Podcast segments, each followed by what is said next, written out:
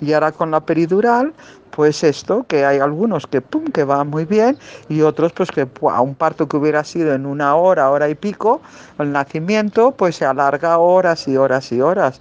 Y a lo mejor acaban, acaban con cesárea. Yo hablaba con el anestesista siempre, ponle poquito, ponle poquito, Para que la mujer sienta, ¿por qué también poquito? Pues para que luego a la hora de, tener contracciones de expulsivo, en deseos de empujar, pudiera sentir y acompañar el, eh, con su esfuerzo. Porque si les ponen mucha cantidad, que es la mayoría de las veces, no sienten nada.